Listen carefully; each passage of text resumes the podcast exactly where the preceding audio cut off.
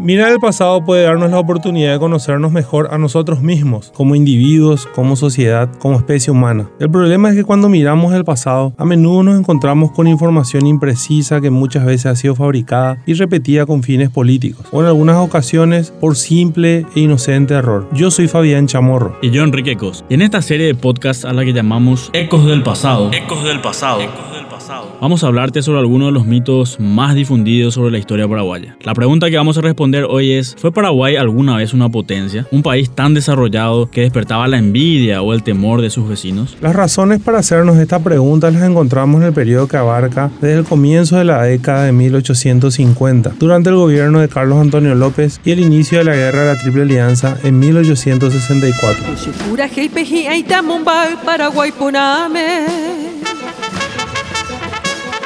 Paraguay Baiko venyan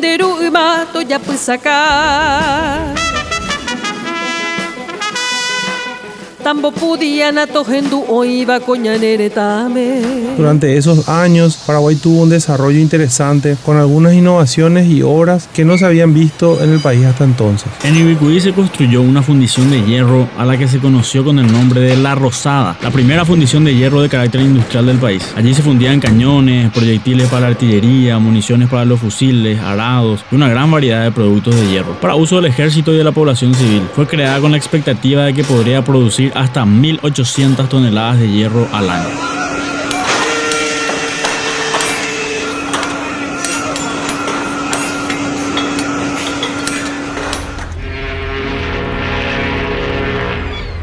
Barcos de navegación a vapor construidos en un astillero paraguayo recorrían los ríos y cruzaban el océano Atlántico. Carlos Antonio López dispuso la construcción de un arsenal cerca del puerto de Asunción, que también trabajó con hierro y sirvió como un importante complemento para el astillero, al cual le proporcionaba los elementos de metal que necesitaba para la construcción de barcos y también le ayudaba a la fundición de hierro, que le mandaba los cañones ahí producidos para que reciban los retoques ya últimos en el arsenal.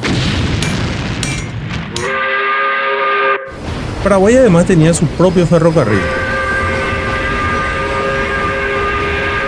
Tenía un sistema de telégrafo, la forma más rápida de comunicación de aquella época. Y cientos de técnicos y profesionales europeos fueron contratados para modernizar el país.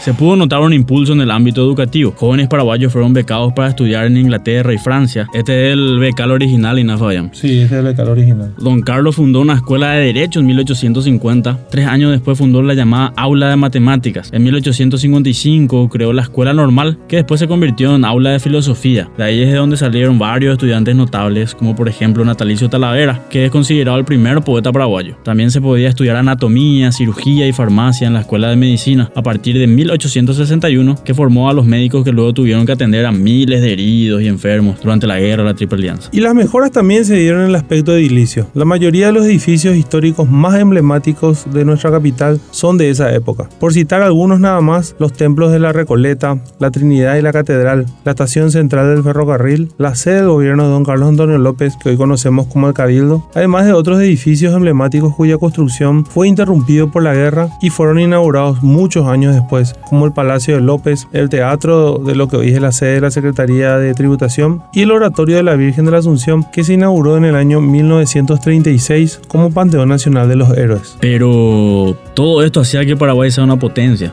Definitivamente no, Enrique. ¿Por qué no? Todo lo que mencionamos recién, además de otros emprendimientos, fueron sin duda interesantes y aportaron al desarrollo de nuestro país. Pero tampoco era algo tan extraordinario como a menudo se quiere pintar. Vamos a tomar como ejemplo el ferrocarril. Suele decirse que fue el primero de Sudamérica, pero esto es falso. Países de la región como Perú, Chile, Argentina, Brasil tuvieron ferrocarriles antes que Paraguay. El primer tramo de ferrocarril paraguayo, que hacía un breve recorrido desde la estación del ferrocarril hasta el puerto, se inauguró en 1861.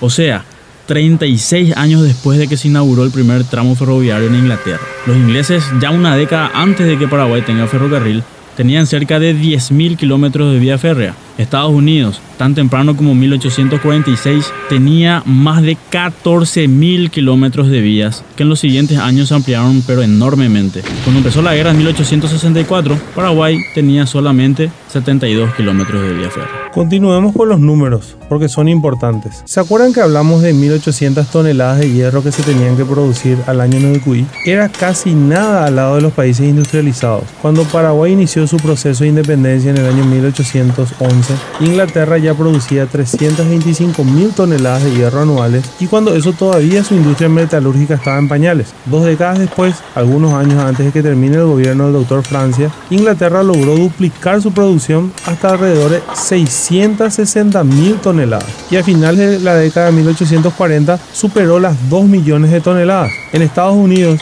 en 1860, tan solo en el estado de Pensilvania producían 580 mil toneladas.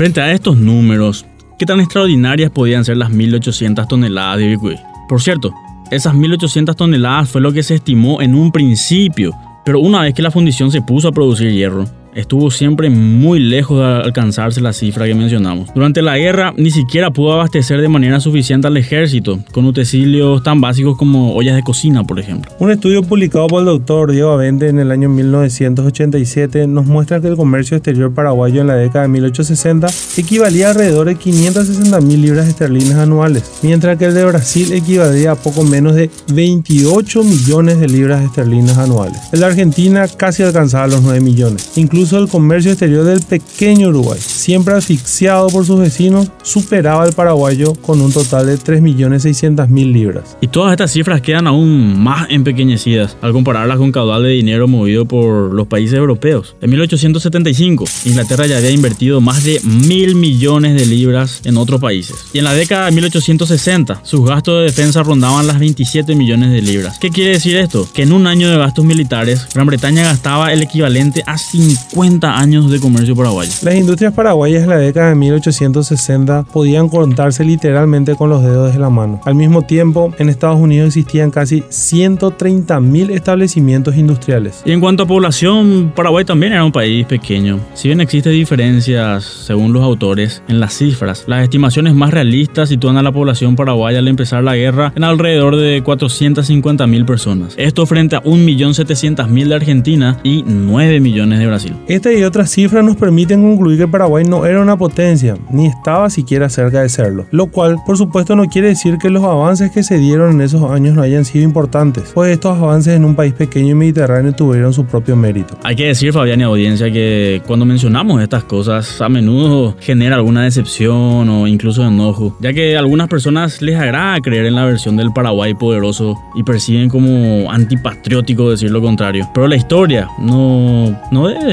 para tener un cuento que nos agrade, sino para entender lo que realmente pasó y escuchar de manera fiel los ecos del pasado, los ecos del pasado, los ecos del pasado.